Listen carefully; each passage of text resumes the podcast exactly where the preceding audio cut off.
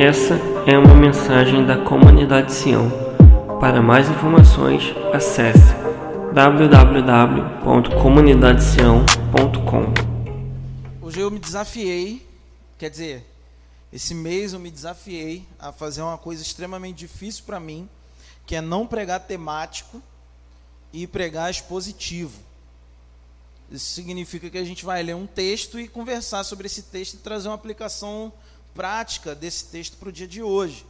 Mas é extremamente difícil para mim, que a vida toda preguei temático, né? Então, sempre para mim foi um tema, e aí tu desenvolve em cima do tema. Pregar expositivo é difícil, eu quero é, que você abra sua Bíblia em, no livro de Gálatas, capítulo 1. Nós vamos começar do capítulo 1. É, é uma introdução ao livro de Gálatas que eu quero trazer. O contexto é muito legal, muito parecido com o que a gente vive hoje. E eu acredito que isso vai fazer com que você cresça. Existem algumas maneiras de você crescer no estudo bíblico ou na leitura bíblica, e uma delas é entendendo o contexto histórico, contexto cultural da, daquela carta, de como ela foi escrita, por que ela foi escrita, e aí sim a gente tem uma noção real do que estava acontecendo naquele período ali, onde, no, no caso Gálatas, onde Paulo escreve essa carta às igrejas da Galácia, que é uma região que hoje seria Turquia, então, ele escreve essa carta para essas igrejas que estavam sendo plantadas ali, por ele, inclusive. Então, eu queria é, encorajar que a gente é, percebesse a Bíblia de uma maneira diferente, assim, não, não uma revelação fresca ou nova, mas de uma maneira diferente, assim, olhando um contexto cultural, olhando um contexto social. Eu acho que isso faz com que a gente consiga enxergar diferente e avançar na leitura bíblica, ok? Então eu queria dar um contexto histórico para a gente antes, sabe? Então todo mundo aqui, eu acredito que sabe que o apóstolo Paulo foi talvez o maior plantador de igrejas que já pisou na terra. E não é diferente. Nesse período ali que ele escreve a carta aos Gálatas, e como eu já falei, ele tinha plantado várias igrejas naquela região. Não existia apenas uma igreja na região da Galácia ali, onde hoje é a Turquia, não é galáxia com X, é galáxia com C, tá bom? Para você não ficar pensando na Via Láctea enquanto eu falo o nome da região, tá bom? Amém? Tá bom. É, nessa região ele tinha plantado algumas igrejas é, e, e, isso aconteceu. É, a maior parte dos teólogos e estudiosos concorda que essa carta ela foi escrita por volta do ano 50 depois de Cristo. E o ano 50 depois de Cristo é aproximadamente de 15 a 20 anos após a morte de Jesus. Tem um, um peixe fritando aqui, hein? Acontecendo alguma coisa aqui com, com som. É, essa, essa, como eu disse, essa carta ela foi escrita de cerca de 15 a 20 anos depois de Cristo. É, depois da morte de Cristo. Isso significa, meu amigo, que Jesus, é, toda vez que isso, que a gente começa a pensar nisso, a gente fica meio assim, ué, como assim? Depois de Cristo, Jesus nasceu antes dele mesmo e tal. A gente tem que lembrar que o que, o que caracteriza antes e depois é a morte, não a, o nascimento, entendeu? É, depois é a morte. Então, senão a gente ia ter um limbo de 33 anos e algum pouquinho ali, que ia ser o quê? Antes ia ser meio, entre, enquanto, sabe? Então, quando a gente refere a depois de Cristo, nós estamos sempre se referindo à morte dele, depois da morte de Cristo e antes da morte de Cristo. É claro que, de certa maneira, alguns caras vão dizer que Jesus nasceu no ano 3 depois dele, mas, ok. Uh, nessa carta, a gente vai poder observar uma irritação de cara. Nós vamos hoje falar do, do versículo 1 ao versículo 9 apenas. E nessa carta, nós vamos de cara encontrar um descontentamento de Paulo. Paulo estava irritado quando ele escreveu essa carta para essas igrejas. Então, porque estava acontecendo algo naquela região, e basicamente assim que Paulo saía de uma igreja, Paulo ia lá numa viagem missionária. Ele ia lá e começava a pregar, e ele começava a basear aquela igreja nas, nos escritos de Jesus e, e, nos ensinamentos de Jesus, e ele estava lá ensinando, ensinando. Quando ele saía daquela igreja, de uma igreja naquela região, ia para uma outra igreja naquela região, alguns mestres judeus, eles chegavam nessa, nessa igreja, eles chegavam, eita, tá, tá diferente. Eles chegavam nessa igreja e eles começavam a ensinar diferente tudo aquilo que Paulo havia ensinado. Quando Paulo escreve essa carta é, para a igreja de Gálatas, tinha um descontentamento real dele ali. E aí, como eu estava dizendo, Paulo saía dessa igreja, chegava uma galera e começava a ensinar diferente. Eles come, começavam a falar da reputação de Paulo, começavam a colocar em xeque a reputação apostólica de Paulo. Eles diziam: Paulo não é um apóstolo assim. Quem foi que ordenou ele? Eles começavam a falar, é, é, a trazer novamente costumes judeus para o cristianismo. Era exatamente isso que eles estavam fazendo ali naquele contexto. Então, é, eles começavam a questionar o chamado de Paulo, os ensinos de Paulo.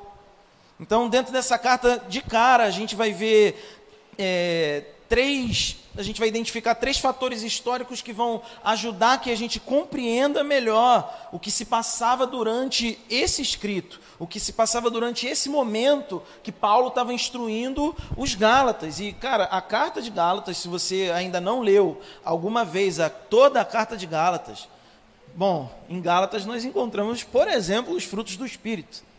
Então é importante que todo crente, todo crente, leia a carta de Gálatas, mas que entenda da maneira correta. Por isso eu decidi começar do zero e explicando o que os Gálatas estavam vivendo e o que Paulo estava fazendo ali. Então, assim, a primeira coisa desses três fatores que vão nos fazer entender melhor é que, especificamente, a carta vai tratar sobre questões raciais e sociais que as igrejas daquela região estavam vivendo. Especificamente, de cara, é isso.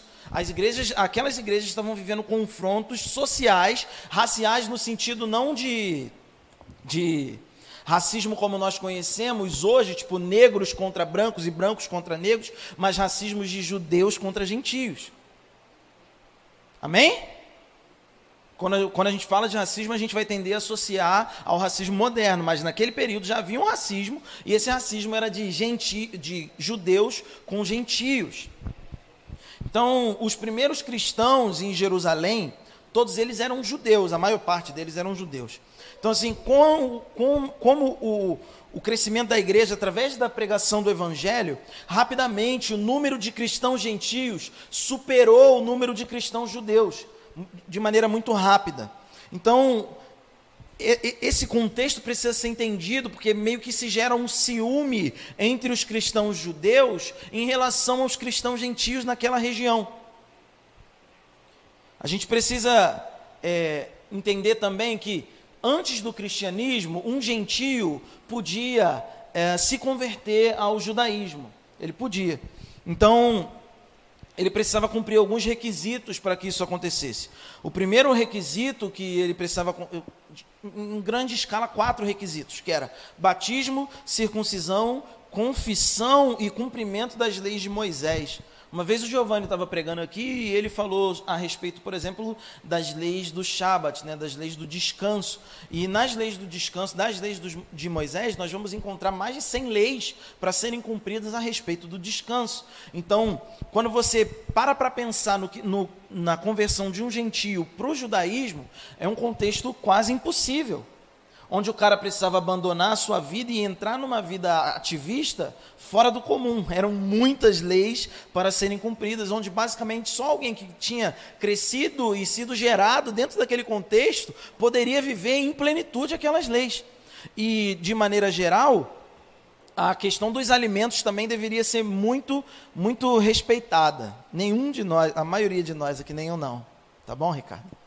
A maior parte de nós aqui e a maior parte dos irmãos da nossa igreja não conseguiriam viver como um judeu, por exemplo, pelo simples fato de que nós não poderíamos mais comer porco.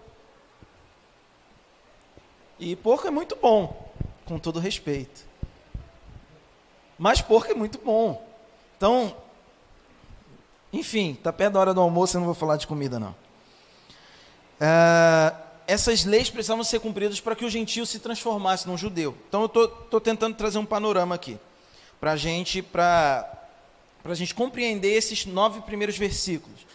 É, o que acontece é que alguns gentios eles topavam é, seguir o judaísmo, mas eles não conseguiam cumprir e eles paravam no primeiro requisito, que era o batismo.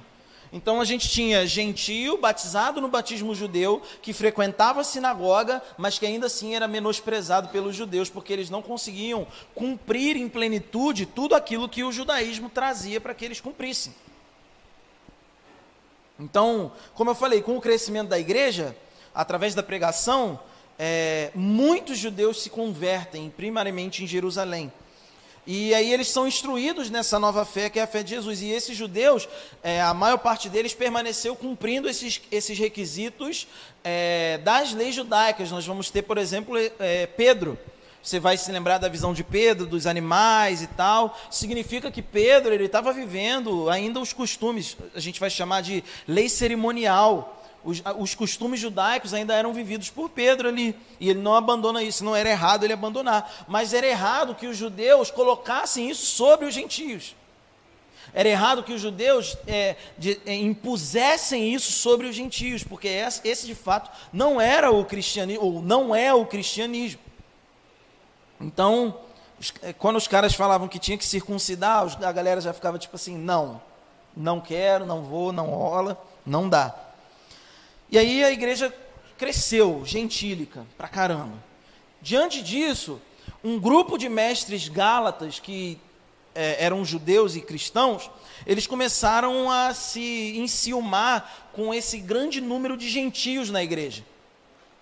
É como se um, uma grande parte da nossa igreja viesse de uma outra igreja, de uma outra religião, e aí aqui ficasse lotado de gente nova que vem de um costume antigo. E aí quem está aqui há mais tempo ficava tipo assim, não, peraí, esses caras aí, tá, tem muita gente desse, não dá. E aí a gente ficasse meio enciumado, era isso que estava acontecendo naquele contexto. E aí o que, que eles decidem fazer? Eles decidem ah, desensinar ou desautorizar os ensinos de Paulo naquela região. E aí, como eu disse no começo, Paulo vai a um lugar, prega e vai embora para outra igreja. E esses caras iam lá e começavam a desensinar tudo aquilo que Paulo estava dizendo. A grande questão é que Paulo aqui estava pregando o evangelho. O primeiro capítulo e o segundo capítulo de Gálatas, nós vamos compreender o que é o evangelho. E quando esses caras iam para para essa igreja, eles estavam ensinando um outro evangelho que não era o evangelho bíblico ou o evangelho de Jesus.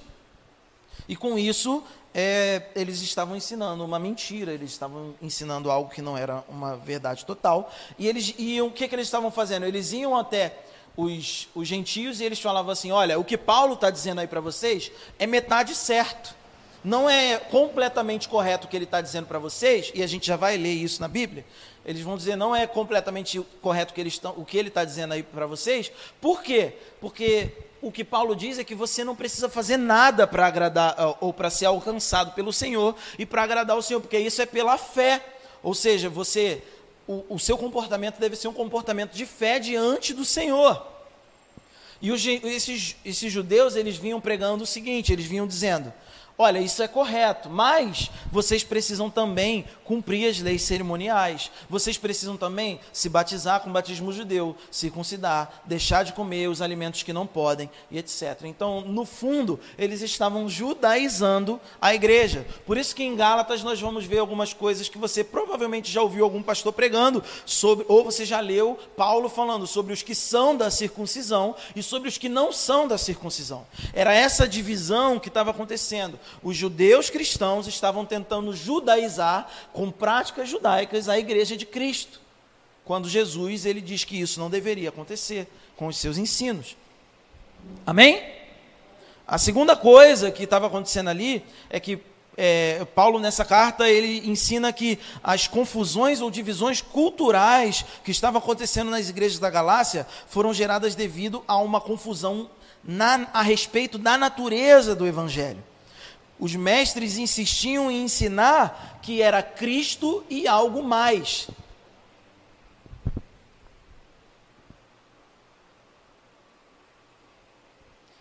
Era Cristo e algo mais. Eu preciso de água. Alguém providencia para mim?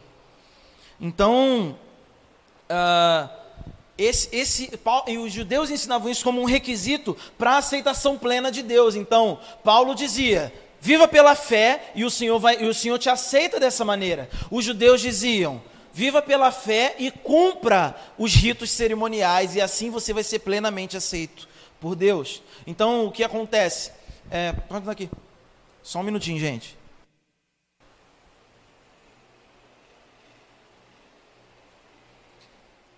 Tudo isso aqui foi uma maquiagem. Eles pediram para eu beber água para consertar o som. E você nem percebeu nada.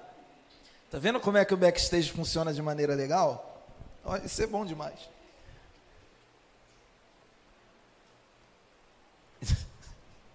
ah, ok. Uh, então, o que os judeus estavam fazendo isso? Agora eu vou de vez. Melhorou tudo, agora eu vou conseguir me concentrar. Os judeus estavam fazendo assim, não, não importa o que você crê pela fé, não importa que você foi alcançado pela graça, independente disso, você precisa cumprir alguns requisitos para agradar a Deus plenamente. Quando o Evangelho de Jesus não diz isso, o Evangelho de Jesus diz: creia pela fé e receba Cristo. É graça, você não faz nada para que isso aconteça. Você simplesmente crê e é recebido na família de Deus. Os judeus diziam: não, você precisa se circuncidar, você precisa uh, parar de comer animais impuros, você precisa ter hábitos e cumprir as leis de Moisés. E aí era exatamente isso aqui e, que estava acontecendo. Eles estavam apresentando um outro evangelho que não era o evangelho de Jesus, que não era o evangelho que Paulo havia transmitido a eles. Nós vamos ver isso no versículo, no versículo 6 e no versículo 8 do capítulo 1, e nós já vamos ler esses versículos. Esse, esse novo evangelho que estava sendo pregado pelos judeus, ele estava ele tava causando divisões e conflitos. E aí Paulo combate essa falsa doutrina ensinada pelos judeus de maneira enérgica. Paulo começa essa carta totalmente diferente de todas as outras cartas que ele escreve. Ele estava irritado com o que estava acontecendo nessa igreja. Paulo não foi tipo assim, ah, fulaninho está pregando heresia. Ah, mas o coração dele, sabe? Deus se agrada do coração.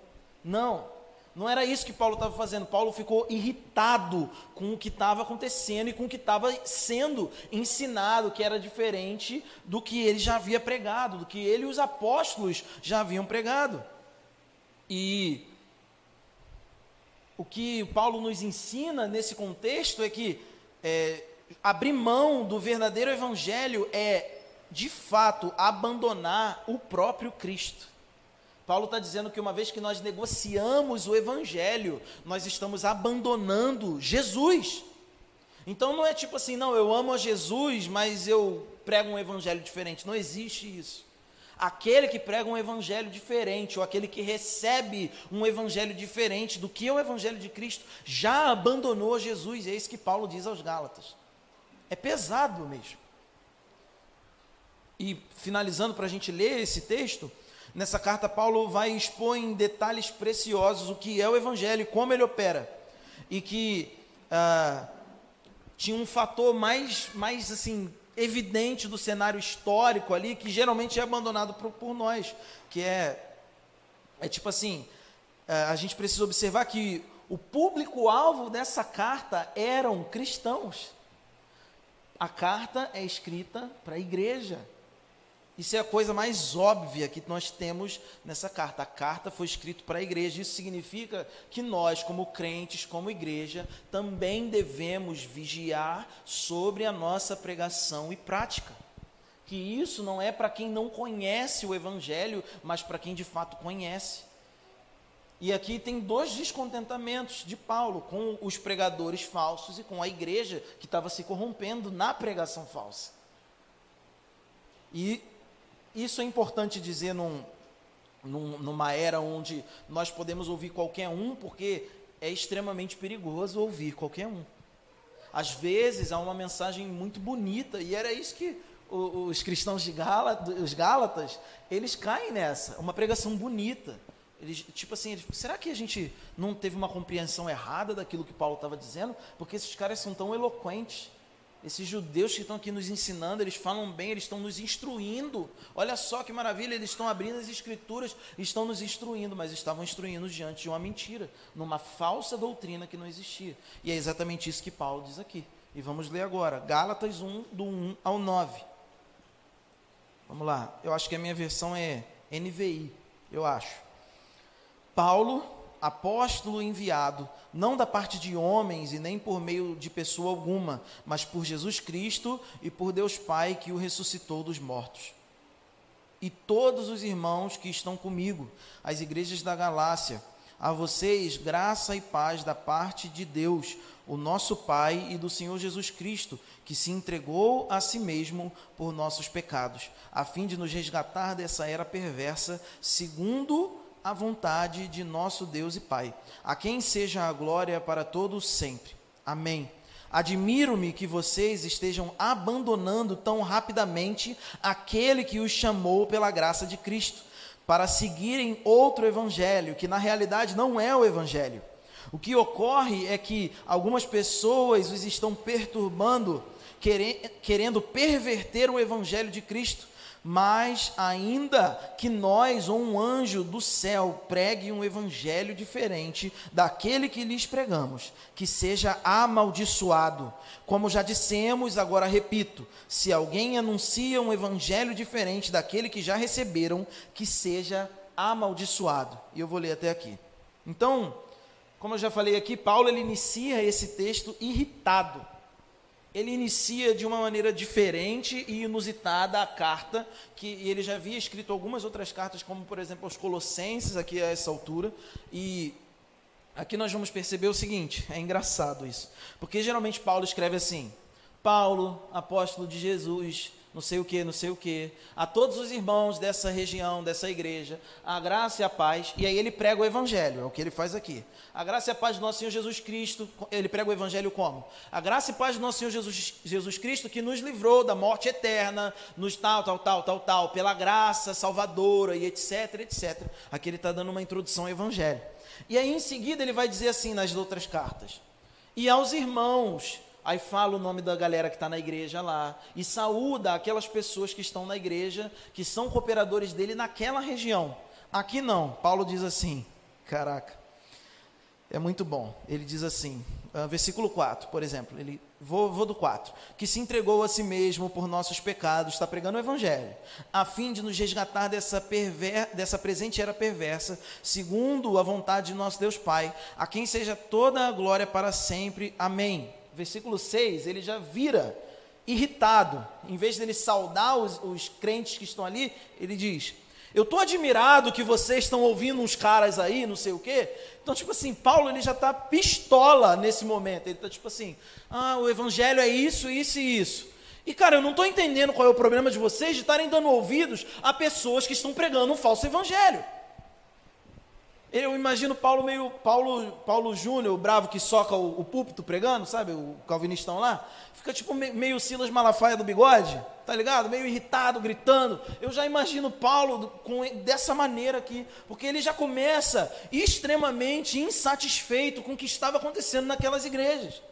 Ele começa demonstrando claramente que ele não estava feliz com aquela atitude daquela igreja e também com a atitude daqueles que estavam pregando o falso evangelho. E o que ele fica indignado é que esses cristãos daquelas igrejas estavam se deixando levar por falsos ensinos e se colocando em situações de risco, como a gente vai ver no versículo 8. Mas ainda que nós ou um anjo do céu pregue um evangelho diferente daquele que lhes pregamos, que seja amaldiçoado. Os crentes estavam se colocando numa situação perigosa numa situação perigosa de morte eterna, de ouvir e crer num falso evangelho e seguir um falso ensino. Essa era a irritação de Paulo. Paulo diz: Eu gasto a minha vida, prego, venho, não cobro. Ele diz isso várias vezes. Venho e gasto minha vida ensinando o evangelho a vocês. E ele se coloca no embolo, ele diz assim: Eu já preguei o evangelho a vocês, e se eu ou algum dos apóstolos ou um anjo voltar aqui e pregar um outro evangelho, nós precisamos ser refutados. Vocês precisam nos colocar para correr. Essa é a irritação de Paulo nesse contexto. Amém? Só eu que estou vibrando com isso? Eu estou, tipo assim, muito feliz com isso. Muito. Muito, muito, muito, muito, muito. De cara, eu preciso dizer que aqui tinham dois, a fúria de Paulo, né? Paulo estava furioso e tinham dois destinos diferentes essa fúria. Ele tinha dois tipos de descontentamento. O primeiro descontentamento, o primeiro momento, ele não está bravo com a igreja em si. Ele não está tipo assim, ele, quando ele começa a falar sobre isso, ele não está super irritado com a igreja, ele está irritado, mas o primeiro descontentamento não é com a igreja, mas é com os falsos mestres.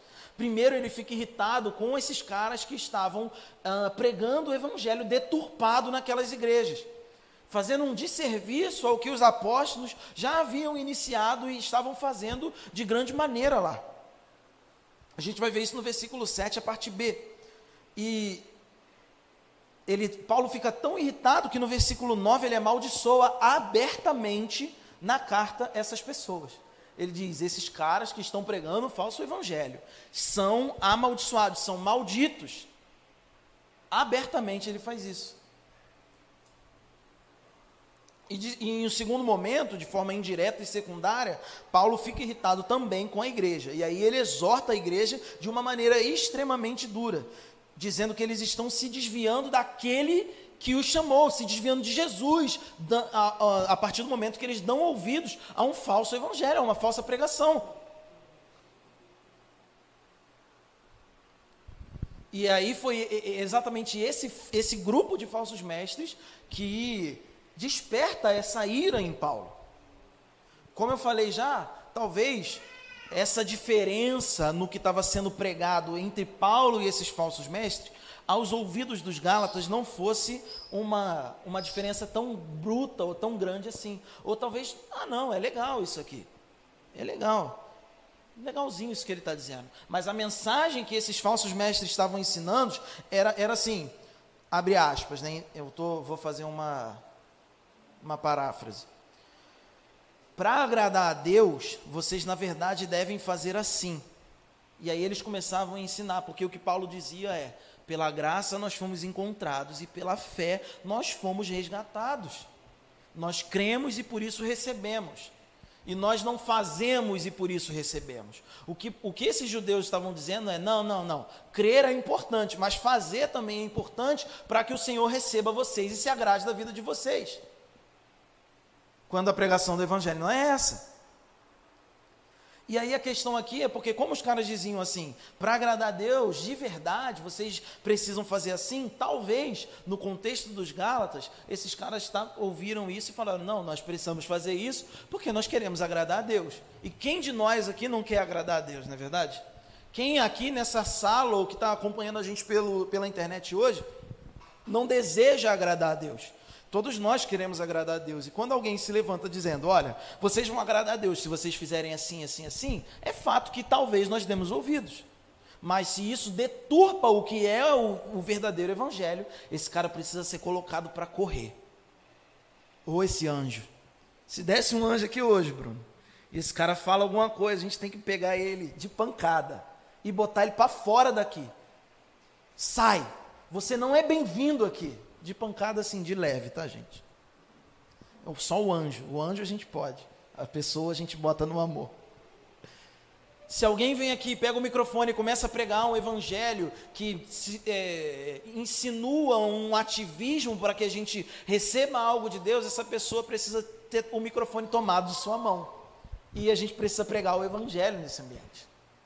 Se alguém vir aqui e diz, olha, você deve fazer assim, assim, assim, e assim o Senhor vai te agradar. Olha, Vitor, se você é, se vestir de maneira X ou se vestir de maneira Y, se você comer isso ou deixar de comer aquilo, aí sim o Senhor vai se agradar da tua vida. Esse cara precisa sair daqui, porque o que ele está pregando é um falso evangelho.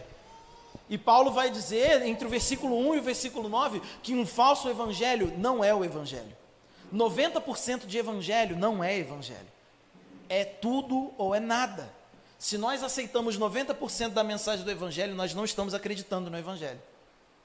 Porque o Evangelho não é 90%. Ele não é negociável, ele não é um pedaço, você não tem como desmembrar. Ah, eu gosto mais dessa parte aqui e menos dessa. Por isso é impossível alguém é, ferir o evangelho ou a igreja de Jesus, porque tudo aquilo que é pregado fora da Bíblia não pode ser considerado o evangelho. Por isso não há ferimento sobre o evangelho, porque se alguém prega algo diferente, esse cara não está pregando o evangelho. Porque o Evangelho de Jesus é encontrado principalmente em é, Mateus, Marcos, Lucas, João e uma grande parte em Romanos. É, a questão de justificação pela, pela fé, por exemplo, justificação no sangue, né, a doutrina da justificação, você vai encontrar isso ricamente em Romanos. Então, nós, quando nós nos deparamos com uma situação como essa, nós precisamos de fato refutar o que não é o Evangelho. Porque isso é doutrina de demônio, e eu tenho falado muito isso. Então, Paulo estava irritado por isso. Vocês estão entendendo até aqui o contexto? Estou tentando ser bastante dinâmico e didático para a gente compreender a preciosidade que é a carta de Gálatas. Amém? Tá dando para ir comigo, né? Tá bom. Ah, logo no começo, porque ele, Paulo vai dar uma validada naquilo que ele está falando. E aí ele vai lembrar aqueles crentes quem ele é.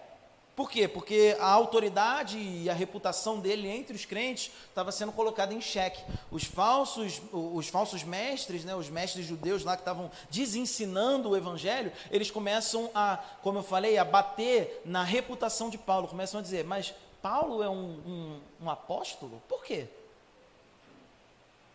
Ele caminhou com Jesus? E eles começam a questionar a credibilidade ou a reputação de Paulo na pregação do Evangelho. E aí Paulo ele vai dizer, é, em, em um determinado momento, ele vai dizer assim: Eu, apóstolo de Jesus, não enviado por homens. O que ele está dizendo, ele está lembrando a gente, aqui nós, ele está lembrando de Atos 9, do capítulo 1, ao, do versículo 1 ao versículo 19, que é o momento da conversão e do chamado de Paulo, onde Paulo aprende diretamente de Jesus e não tinha cavalo não tinha cavalo. Paulo não cai do cavalo. Não tinha. Mas ele está lembrando a esses caras que foi de fato Jesus que o chamou pessoalmente e o encarregou de uh, pregar o evangelho. Alguns vão dizer que a missão de pregar para os gentios era de Pedro, mas Pedro era um cara que tinha dificuldades ainda com os gentios e por conta disso o Senhor decide chamar Paulo. Alguns teólogos vão dizer isso, que na realidade a missão de pregação aos gentios era de Pedro, mas a gente sabe que o nosso irmão tinha algumas dificuldades ainda, ainda não tinha sido alcançado totalmente por isso. Então, diante disso que eu estou dizendo, fica uma pergunta no ar para nós aqui: o que é o Evangelho? Porque a gente precisa entender o que é o Evangelho para a gente refutar um falso para a gente não dar ouvidos a uma falsa pregação, para a gente não dar ouvidos a uma falsa doutrina. E eu vou dizer algo assim, fora do meu script aqui, que vocês estão ligados que eu estou pregando com script agora, né? Fora do meu script eu vou dizer, nós precisamos, como igreja, se posicionar diante do ensino bíblico. Nesse momento da história. As igrejas, eu estava lendo um, um, um material de um pastor ontem à noite, estava quase dormindo, Estava assistindo uma live da Carol Bazo com o Bibo, falando sobre a pregação de Spurgeon, e eu já estou errado. Spurgeon, o príncipe dos pregadores, diz que um bom sermão tem 40 minutos. Já estou lascado já na minha vida. Mas eu estava lendo um, algo muito precioso que dizia que nesse momento da história, a igreja ela precisa passar por um replantio por conta do coronavírus. A igreja, ela precisa ser revitalizada, porque ela sofreu danos severos pela falta da comunhão. Igreja é comunhão presencial. E esses danos severos que nós sofremos pela falta dela, cara, sejam por quais forem os motivos, erros dos líderes ou erros da membresia, a igreja precisa ser replantada ou ser revitalizada nesse momento. E entendermos o que é de fato o evangelho nos ajuda a esse replantio da igreja nos ajuda a desenvolver uma igreja saudável, para que eu e você, a gente não venha dar mais ouvidos a pregações falsas que são disfarçadas de pregadores bonitos, de gente que fala bem, gente inteligente que fala bem, mas que de fato não prega o evangelho. A igreja caiu nesse engodo nos últimos talvez 40 anos, de pessoas que são extremamente eloquentes. E aí a gente tem, é, por exemplo, a o o Copeland lá, que começou a prosperidade, a teologia da prosperidade, entrou na igreja de uma maneira absurda, uma falsa doutrina, onde dizia que você precisa ter algo para, sabe? Então, tipo assim, a gente foi doutrinado numa ideia de, tipo assim, precisamos prosperar para que o Senhor prove que nós somos filhos dele. Se você é filho, você é herdeiro. E se você é herdeiro de Deus, você vai herdar todas. Essa, essa ideia, essa noia de que você precisa ter coisas para que o amor de Deus se prove pela sua vida, quando o amor de Deus foi provado na cruz. O Senhor não precisa dar mais nada para a gente, porque Ele já deu tudo. Vida eterna nós recebemos através do sacrifício do Seu Filho. Eu disse isso numa quarta-feira e tenho conversado isso com algumas pessoas. Eu vou repetir, porque isso precisa estar nas nossas cabeças. Nós podemos morrer mendigos, sem casa e sem nada, mas nós temos aquilo que é de mais precioso sobre as nossas vidas: vida eterna concedida por graça, por Jesus, por Deus através do sacrifício do seu filho. É claro, é claro que nós vamos trabalhar, e o trabalho é bíblico, e vamos conquistar coisas. Claro. Por isso que alguns pastores vão dizer assim, é, receita básica da, da teologia da prosperidade, ou, ou uma maneira simples de você prosperar na sua vida.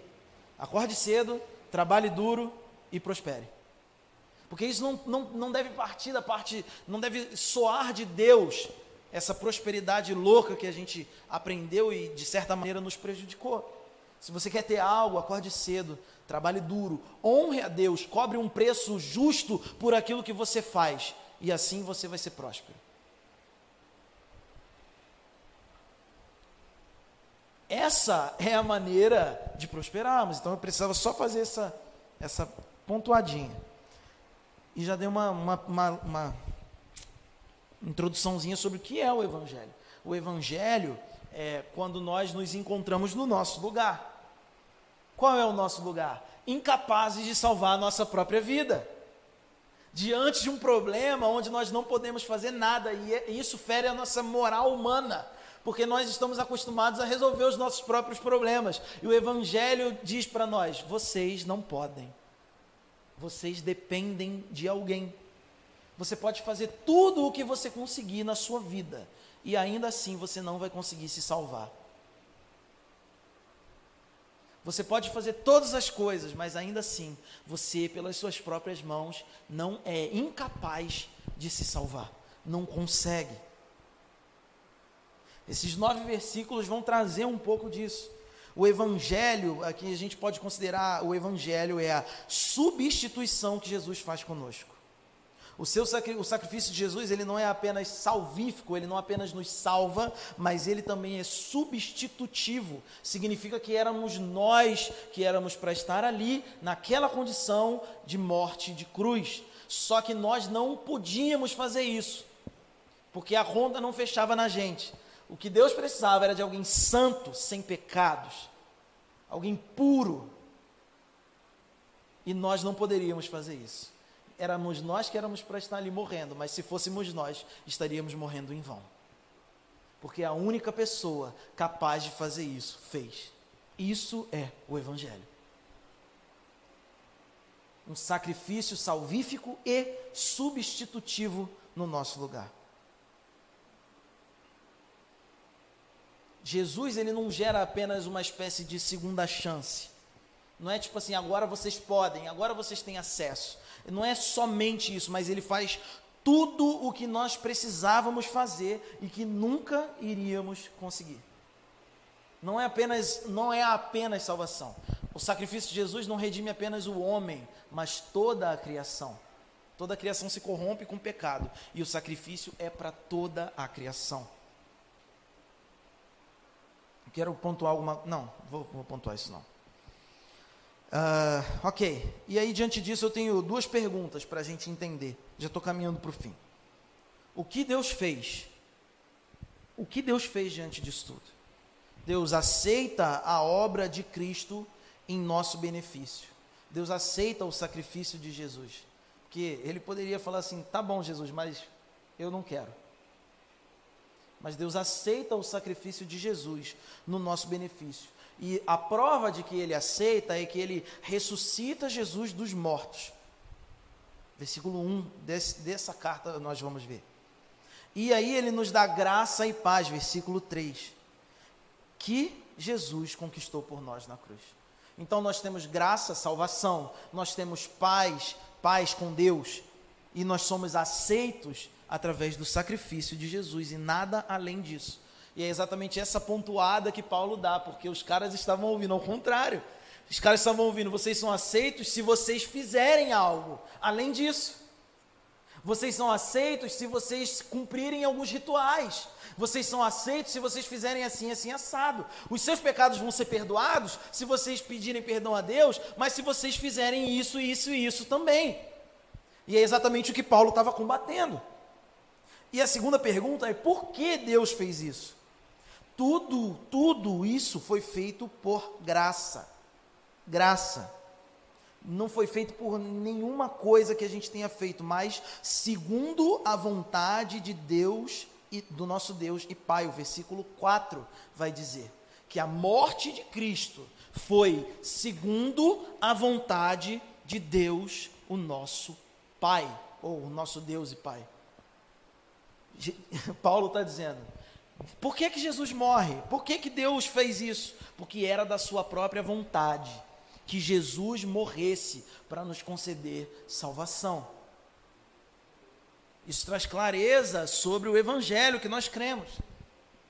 Por que Jesus morre? Porque Deus quis que ele morresse. Porque era da vontade de Deus que ele morresse, se entregasse. Jesus vai além, Jesus vai dizer nos evangelhos que ninguém tirou a vida dele, ele mesmo a deu. Jesus não foi morto por alguém, ele se entregou como sacrifício. Ele foi. Isaías, como ovelha muda até o fim, ele vai em direção aos seus tosqueadores. Ele vai, ele se entrega, ninguém o mata. Com isso, cara, Diante dessa verdade, não existe nenhum indicativo sobre a missão de Jesus, nada que indique a missão de Jesus além da vontade de Deus. Jesus veio à terra por quê? Porque ele amou o homem? Não. Jesus veio à terra porque ele queria levar um homem. Não. Jesus veio. Não. Jesus veio à terra porque era vontade de Deus. Ponto.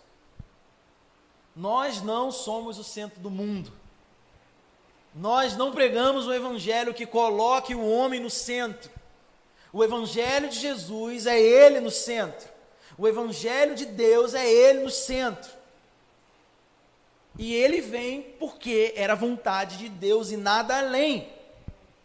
Não há nada em nós que mereça salvação, nada, nada em nós, nada nós precisamos entender que nós estávamos perdidos, condenados e no, entregues ao império das trevas.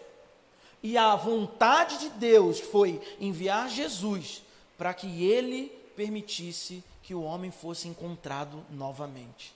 Nos tira do império das trevas e nos dá perdão e paz.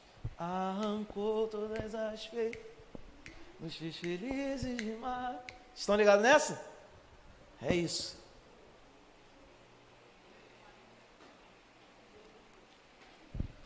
Tu gosta, né? Tu tocava essa, né, que eu sei. É isso. É isso. Nós estávamos lá, condenados, caídos, incapazes, impotentes, não conseguíamos levantar a mão para que o Senhor nos, nos, nos encontrasse, nós não conseguíamos ir em direção a Deus. Essa era a nossa condição, e é isso que Paulo está dizendo aos Gálatas. Vocês eram incapazes de se aproximar de Deus, mas Ele envia Jesus, e Jesus vem na nossa direção e nós somos encontrados por Ele. Amém? Só ouviu um aleluia por isso, cara? Cara, isso é demais, velho. Isso é demais. Nós estávamos completamente perdidos, completamente no inferno, entregues à nossa própria sorte. Mas Deus, com toda a sua graça e misericórdia, decide, por sua vontade, enviar Jesus para nos resgatar. E ele vem ao nosso encontro. Deus encarnado vem à terra ao nosso encontro. Tamanho era o seu amor. Ele estava impedido de se aproximar de nós. Por causa do pecado, o homem peca e rompe a sua relação, Deus se afasta e ele se revela através, abandona a sua glória, se revela através da pessoa de Cristo e vem ao nosso encontro, tamanho era o seu amor. Tamanho era o amor de Jesus, de Deus. Ele se revela em Jesus, o Filho, para nos salvar. Abandona toda a sua glória, abre mão de tudo aquilo que ele tem. Filipenses 2 abre mão do seu esplendor, vem como um homem, ele se humilha. Ele se humilha. Ele, ele, ele, sabe, ele se fez um verme. Ele veio como um homem, o Deus. Vem como um homem, pisa a terra, para que eu e você fôssemos encontrados por Ele. E aí vem uns, uns, uns queridões aqui, para dizer que você precisa se esforçar porque se você não se esforçar, o Senhor não vai. Sabe, claro, tem que haver esforço na nossa vida cristã, mas o contexto que eles estão dizendo aqui é assim: ó, você vai agradar a Deus se você fizer alguma coisa, e não é isso. Você vai agradar a Deus quando você crê nele. A crença nele traz mudança de vida para você. E a mudança de vida que ele opera através do Santo Espírito glorifica ele mesmo. A salvação começa, tem o meio e tem o fim no Senhor e não em nós nada do que fazemos colabora para a nossa própria salvação. Nada. Tudo é Ele em nós, operando em nós e por nós. A gente já canta, porque dele, por ele, para ele são todas as coisas. Essa ordem é em tudo. Isso é demais, cara. A Bíblia é uma fonte poderosa de uma coisinha que se chama avivamento e fogo no seu coração.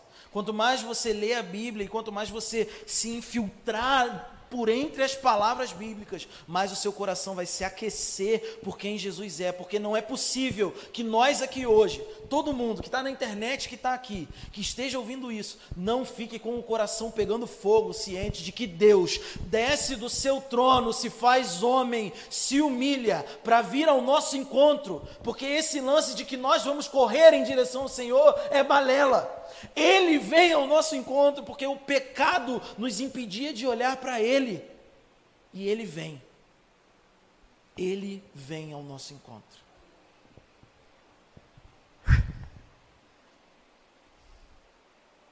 Salvação é puramente graça. Não merecíamos o lugar que temos. Mas temos, porque fomos alcançados por graça.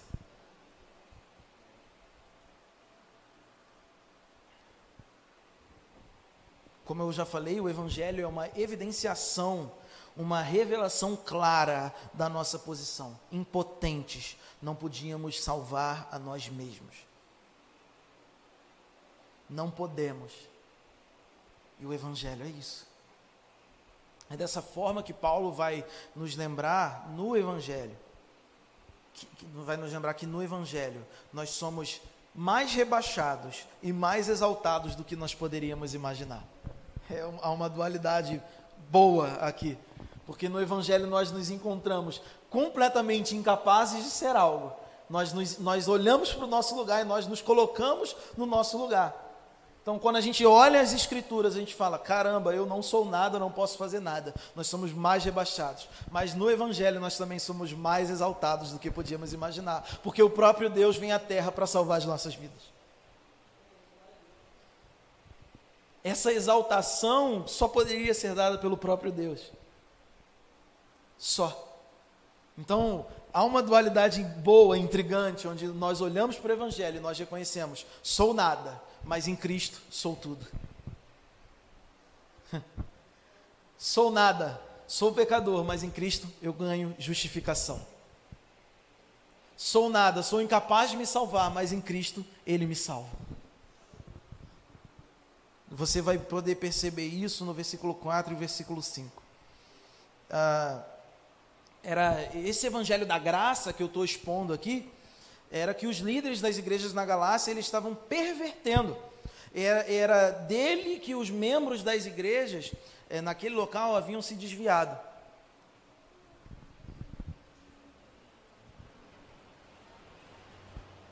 Então, assim, nós precisamos ah, falar disso aqui hoje, porque qualquer mudança no evangelho significa transformá-lo em algo que não é o evangelho. O versículo 7 vai dizer isso. Qualquer mudança no evangelho é não termos o evangelho. Sabe? Então, como nós somos chamados pela graça de Cristo, e o que os Gálatas estavam fazendo e colocando eram condições para podermos nos achegar a Deus e receber a salvação dele. Então eles estavam dizendo: você quer ser salvo? Faça isso, isso, isso isso. Você quer ser salvo, encontrado por Jesus? Então você precisa viver assim, assim, assim, assim, assim. Só que a salvação não vem por coisas que fazemos, mas vem pelo que cremos. E nós somos encontrados por Ele. O Espírito Santo, a primeira coisa que ele vai fazer na tua vida é te convencer do pecado, da justiça e do juízo. A primeira coisa que ele vai fazer é isso. Primeira coisa que ele vai fazer não é te dar uma experiência super incrível, uma palavra profética, uma, uma palavra de nada disso. Você não vai receber um dom antes de você ser convencido do pecado, da justiça e do juízo. Essa é a primeira coisa que ele faz quando ele vem ao teu encontro. Ele vem ao teu encontro e ele regenera. Ele faz isso. Então, ah, tudo, tudo o, que, o que sugere que nós precisamos fazer algo para receber a Cristo é perversão da mensagem do Evangelho. Tudo. Uma vez que nós fazemos isso, nós anulamos e esvaziamos a mensagem. Então, é, é impossível que alguém esteja pregando o Evangelho e aí ele fale, tipo, é, para ser salvo você precisa da graça de Jesus e mais alguma coisa. Não existe isso. Eu escrevi algumas frases de efeito aqui, estilo nosso queridão. O evangelho, outro evangelho é nenhum evangelho. Não existe. Outro evangelho diferente do evangelho bíblico é nenhum. Ele simplesmente não existe. E aqui eu quero citar Lutero numa frase que ele disse. Ele disse assim: escrevendo sobre essa perversão, sobre esse contexto é, de deturpação da, da, da palavra, Lutero vai dizer: não há meio termo entre justificação cristã e justificação pelas obras. Não existe alternativa à justificação cristã, senão a justificação pelas obras. Se você não edificar a sua fé sobre a obra de Cristo, certamente edificará sobre as suas próprias obras. Não tem um meio termo entre um e outro. Não tem como você ficar no meio. Ou você declara que é completamente justificado pelas obras de Cristo, ou você vai declarar que é justificado pelas suas próprias obras. Não dá. Não tem como ficar em cima do muro. Não tem muro nessa divisão. Não tem linha. Ou você está de um lado, ou você está do outro. Então, é, a gente percebe mais duas coisas aqui que Paulo vai é, condenar todo e qualquer ensino de que não seja baseado em dois fatos, que é pecamos demais para contribuir para a nossa salvação e precisamos de uma libertação completa, esse é o primeiro fato. E o segundo fato é somos salvos pela fé na obra de Jesus, a graça de Cristo e mais nada. Gálatas vai falar sobre isso. Sobre não fazemos nada além de crer para sermos encontrados pelo Senhor. A nossa posição é crer. Em seguida vão vir coisas.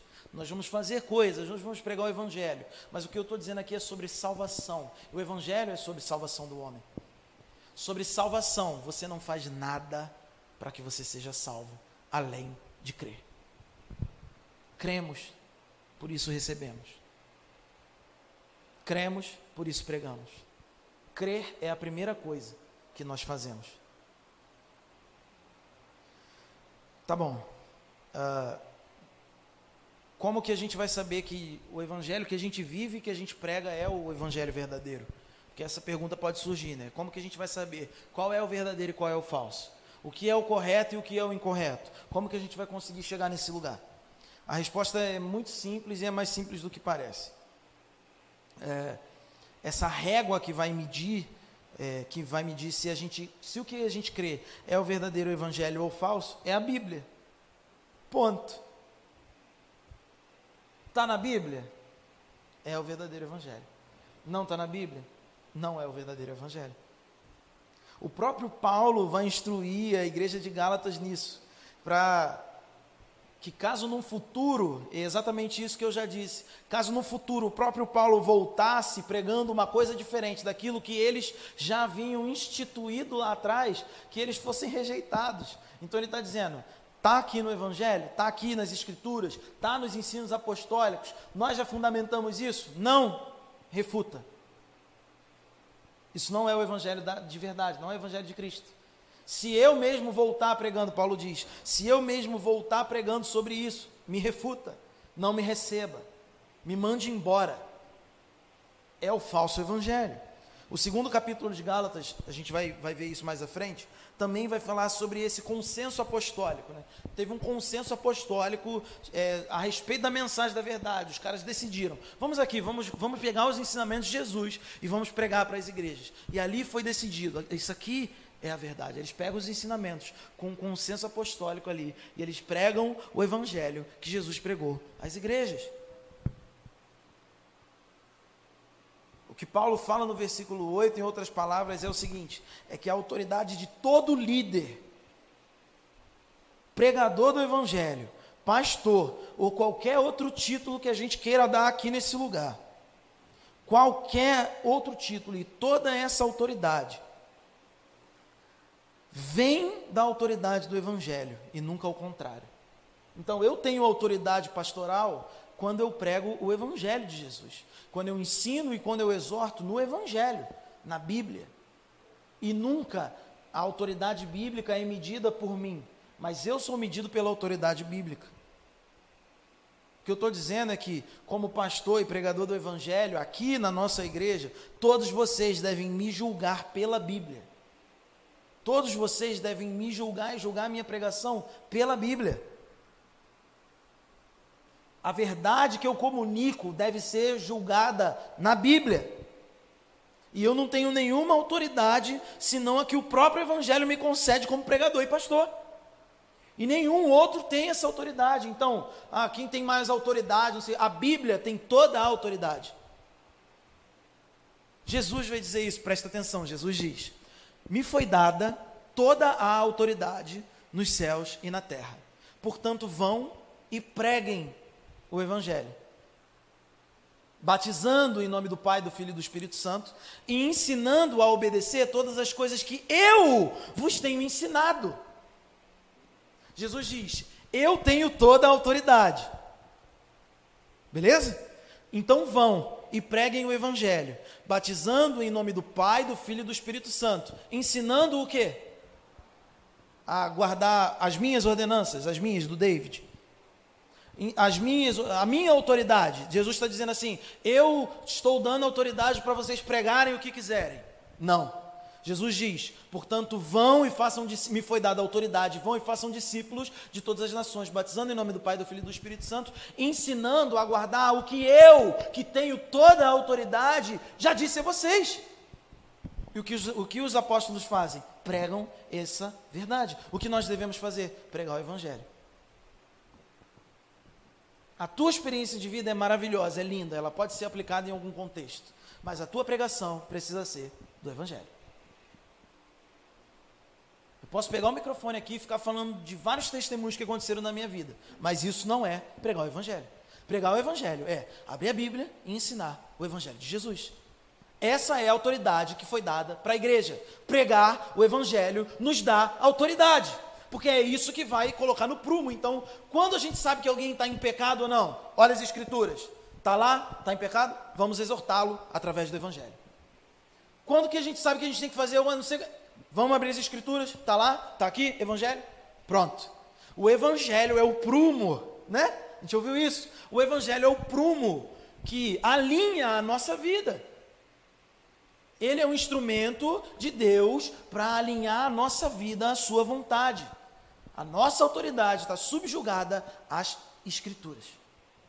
Eu não tenho autoridade fora da Bíblia. Isso é bom de falar, num contexto onde foi deturpado a autoridade na igreja, onde honra foi deturpada. Eu não tenho autoridade senão na Bíblia. Claro, claro, claro. Nós não somos bebês. A igreja tem ordem, tem líderes. De, Jesus instituiu líderes, não somos crianças, mas estou dizendo que a autoridade que eu tenho como pastor e pregador é através do Evangelho. Se eu venho para cá, por favor, soca a minha cara. Se eu vir para cá e ficar pregando besteira. Se qualquer um aqui vir aqui e começar a falar baboseira da sua própria vida, o Evangelho é a vida. É isso que Paulo está dizendo. E é pior, né? Se eu venho para cá e começo a pregar qualquer coisa que não seja o Evangelho, eu estou sendo amaldiçoado, uma maldição de mais de dois mil anos, lançada por Paulo dizendo: todo aquele que prega um evangelho que não é o de Cristo é amaldiçoado. Ele fala duas vezes, versículo 8 e versículo 9.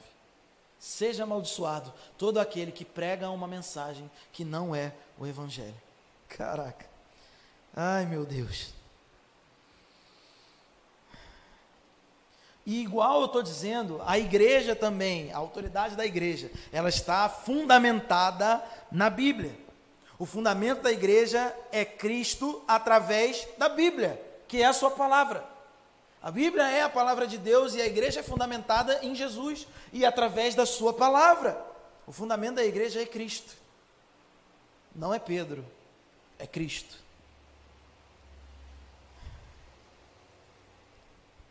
Então nós precisamos olhar e analisar na Bíblia tudo aquilo que pode ser que, que foi ou que está sendo ou que pode ser adulterado. Se foi adulterado, nós refutamos através da Bíblia. A Bíblia é o centro da igreja. Jesus é o centro da igreja.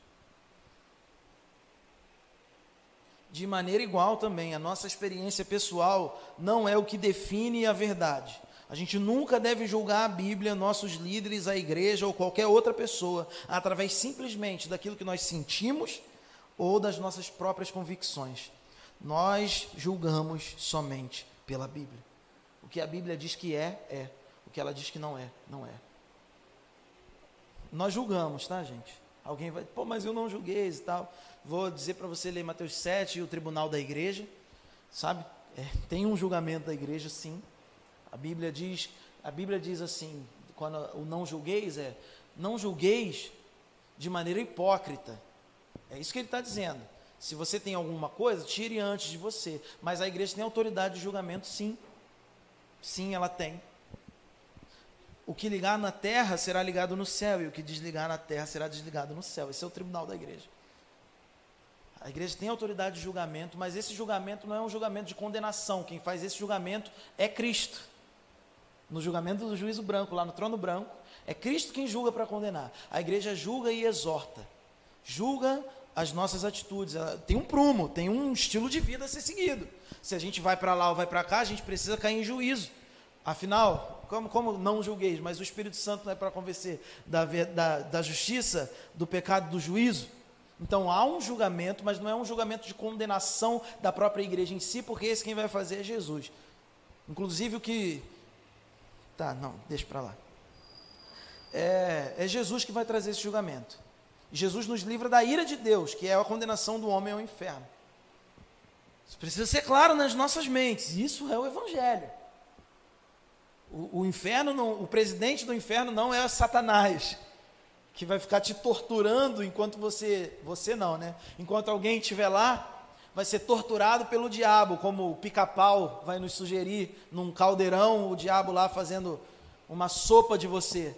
Os desenhos vão sugerir isso. Não. O diabo vai sofrer o mesmo castigo daqueles que estiverem lá. Ponto. Ponto. Por isso que ele trabalha ardilosamente para deturpar a mensagem do Evangelho, pra, porque ele quer que mais pessoas sejam castigadas como ele vai ser. Então, como eu já disse, e parafraseando Paulo, versículo 8: ainda que um anjo apareça aqui, ou que algum de nós aqui comece a pregar algo que não é, falando que a salvação precisa de algo mais, etc., nós devemos colocar essas pessoas para fora. Para fora. Da nossa vida, se for o caso também. Isso estou querendo dizer o seguinte: passos práticos, né? Passos práticos. Se você segue alguém no Instagram, no Facebook, sei lá o que, que está nessa onda, deixa de lado. Esse cara ensina um falso evangelho. Pô, mas ele tem uma palavra legal assim que me motiva. Te motiva a ir para o inferno, querido. Essa motivação aí vai te levar para uma fria, para uma furada. Ah, mas eu gosto tanto do pregador fulano X, que prega assim e tal, ele só tem esse deslizezinho. Estava conversando com os amigos, acho que a gente já conversou sobre isso. A gente tem que deixar de lado os nossos hereges pessoais. Se o cara prega uma heresia, é uma heresia, ponto. Ele precisa ser deixado de lado. Pô, mas eu, ele fala besteira, mas eu gosto tanto. Cara, teve um pregador famosão, famosão, que falou assim, cara, oh meu Deus, falou assim, tava igual aqui, né, YouTube e tal, ele pregando, ele fala assim, é, Bolsonaro tomou uma facada porque o, governo, o tipo de governo de Deus precisa ter sangue remindo a terra. Que isso? Não fala isso comigo, cara. Tem noção do que o cara falou isso, velho? Bolsonaro é um tipo de Cristo que o sangue dele remiu a terra e aí deu autoridade para ele governar. É isso que o cara estava falando. Você tem noção do que é alguém falar isso? Isso não é o evangelho de Jesus. Não é porque o Bolsonaro não pode ser qualquer outro, qualquer outro político de estimação de alguém aí ali. Não é assim. Não é assim. Recentemente, mais um pregador aí famosão, foi o Instagram, e aí fez um vídeo maneiro, legal, falando. Fala bem, fala bonito, estava no carro e tal, cara bem sucedido. O que Paulo, ele diz assim, abre aspas, o que Paulo estava dizendo, caraca, velho. Ele fala alguma coisa mais ou menos assim. O que Paulo estava dizendo ali é que o sacrifício de Jesus não foi o suficiente. Aí tu já tu começa, tu já fica passando mal já. Aí ele começa falando isso, porque é, porque faltou o amor. Quando nós agimos com amor, aí sim há plenitude naquilo que Jesus fez. Vontade de jogar um microfone em cima dele. Isso é um falso evangelho, gente. Isso está complementando a obra de Jesus. Olha só, não, olha só, não, Jesus é legal, mas se a gente não agir assim, não, Jesus é legal, mas precisa de cortar um, um pouquinho de sangue aqui para a gente. Ah, cala a boca. Isso não é o evangelho. Gente, nós, nossa igreja, nossa igreja, nós temos é, é, um procedimento bíblico. Nós não podemos dar ouvidos a esse tipo de pregação. Você não pode cair nisso. Isso é mentira. Como eu tenho gostado de falar, doutrina de demônio. Isso é mentira. Não é verdade. O sacrifício de Jesus foi eficaz, é suficiente é suficiente. Eu não preciso amaldiçoar esses caras, porque Paulo já amaldiçoou lá atrás, e a autoridade de Paulo, eu acho que, como pregador do Evangelho, ele foi melhor do que eu. Então ele já fez isso lá nos Gálatas. Mas essas coisas não podem, essas coisas precisam incomodar, nos incomodar. Essas coisas precisam causar repulsa em nós, como cristãos, como aqueles que foram remidos pelo Evangelho. A gente não pode simplesmente falar assim: ah, legal, tá, bacaninha. Não, legal, mas deixa ele para lá. Não. Não. Isso é um desserviço à igreja. Isso é um desserviço. É um desserviço, sabe por quê? Porque depois vão vir para cá, alguém vai vir para cá e vai chegar assim. Aí, Lili, Aí vai ser horas e dias e semanas e meses gastando, ensinando uma verdade bíblica para alguém que foi completamente, teve uma lavagem cerebral a respeito do que é o Evangelho. Nós não podemos aceitar isso.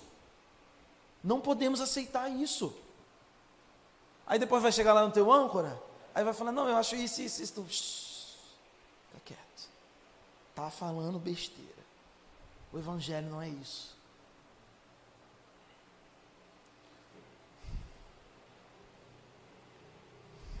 Eu vou para o fim.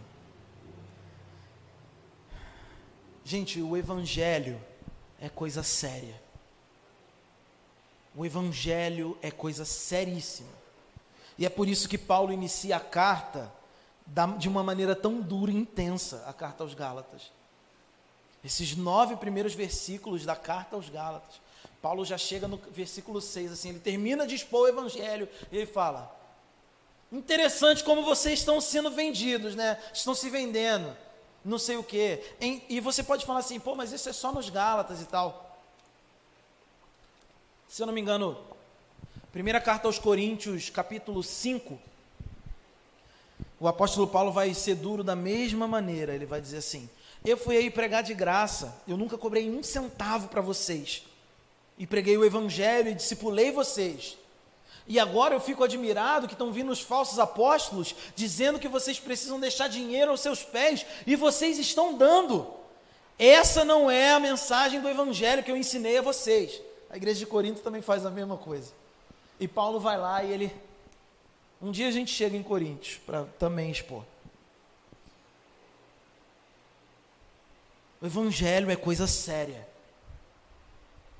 Essa seriedade de Paulo precisa ser encontrada em nós.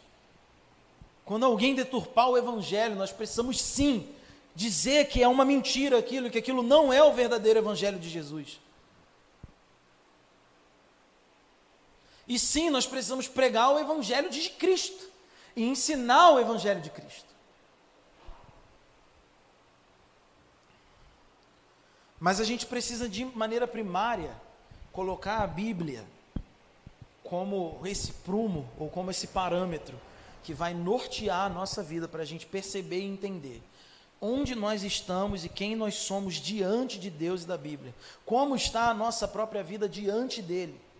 Como nós temos vivido diante do Senhor como nós temos vivido a nossa vida e como nós temos entendido a mensagem do Evangelho. Se alguém aqui ou alguém em casa havia uma compreensão de que precisava fazer alguma coisa para ser encontrado por Jesus, que isso saia da sua cabeça hoje, porque esse não é o Evangelho.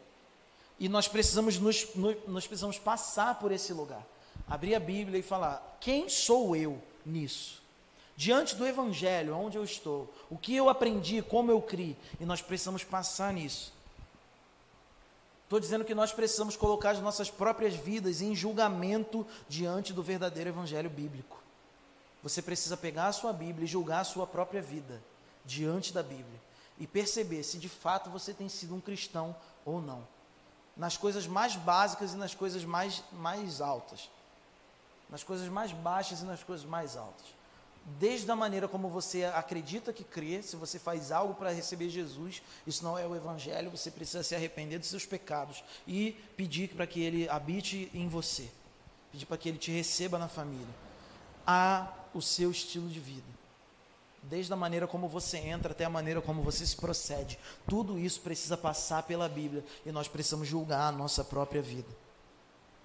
Na Bíblia. E mudar porque também há um, um ensinamento louco de que você simplesmente precisa orar para que você alcance a mudança. Ou que você simplesmente, que num passe, num passe de mágica, você vai orar e pronto, aquele pecado que você fica triste que comete, mas que comete todo dia. Pronto. Ah, eu minto todo dia, eu, eu sabe, eu não quero, mas eu oro todo dia e não consigo. Se posiciona. É uma questão de posicionamento. Posicionamento. Quando nós vamos ver sobre o fruto do Espírito, são todas coisas práticas. Não são coisas místicas, são coisas práticas, onde você se posiciona. Eu já falei, ore por paciência, o Senhor te dá tribulação. Coisa linda. Ore por longanimidade, o Senhor te dá um engarrafamento gigante. Na Dutra, compromisso, atrasado, querendo chegar, não consegue. Ore por longanimidade, meu amor, e o seu marido chega atrasado.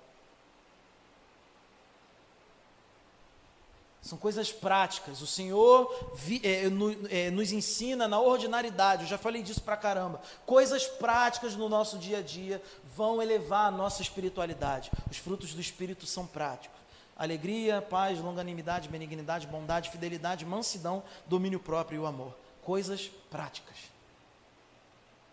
Coisas práticas. Seja fiel. Aprenda a ser fiel. Seja longânimo, seja benevolente. Coisas práticas, isso precisa passar, é isso que eu estou dizendo, nos colocar, nos enxergar. Quem sou eu? Olha para a Bíblia, como eu preciso ser? Eu estou sendo? Não. Então começa a praticar isso. E para de acreditar que um passe de mágica você vai ser mudado. Pode ser, o Senhor pode fazer se Ele quiser. Claro que pode. Mas Na tradição da igreja e na Bíblia você vai ver muito mais acontecendo de maneira prática do que de maneira miraculosa. O estilo de vida precisa ser construído de maneira prática. O Senhor nos chama para viver de uma maneira e requer um posicionamento. Você acha que todo mundo que deixa de pecar é, é fácil? É moleza. É moleza não, não, sei lá, não sonegar imposto, é moleza. Não é tentador fazer uma coisa errada para ter mais lucro, é, é moleza para todo mundo, né? Tranquilo. Falsificar ponto, não sei o que, isso tudo é fácil. Não, não é. Mas há um posicionamento nosso diante da verdade do Evangelho. Todos nós somos tentados, todos nós somos provados, mas é o nosso posicionamento diante do fruto do Espírito. E você vai ser cheio do Espírito na medida que você for cheio da Bíblia. Colossenses 3, versículo 16 vai nos dizer isso. Nós precisamos zelar pelas nossas vidas e zelar pela pregação do Evangelho. Eu queria que você ficasse de pé para que a gente orasse.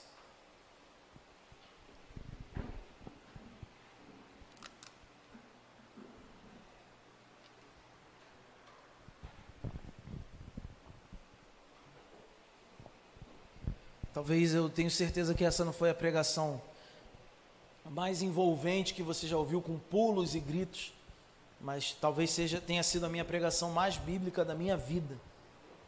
Expondo o evangelho para que isso sim gere mudança saudável. Não é o meu pulo, não é o meu grito, não estou aqui, ninguém está aqui para entreter ninguém. Nós estamos aqui para expor uma mensagem bíblica clara e que isso traga um posicionamento em nós para que nós sejamos mudados conformes a imagem do Senhor, conforme Ele quer. Queria que você tirasse um tempo de oração pela sua vida. Se você percebe que há algo nesse sentido em você, ou se você acha que pode ir um pouco além também. Mas eu queria que você uh, orasse por você, pedindo ao Senhor para que Ele te ajude nessa caminhada, que não é uma caminhada fácil o que eu estou dizendo aqui não é algo fácil, não é algo simples, mas é algo que precisa de posicionamento e precisamos viver. Sendo fácil ou sendo difícil, precisamos viver. Nenhum dos primeiros discípulos também foi fácil. Não foi fácil para ninguém. Os pais da igreja não viveram de maneira fácil, mas eles se posicionaram radicalmente diante do evangelho, a ponto de morrerem pela verdade do Senhor. Nós precisamos estar preparados para isso e convictos de que a nossa vida e o nosso entendimento está baseado no Evangelho de Jesus, o Evangelho correto, o Evangelho que é a verdade.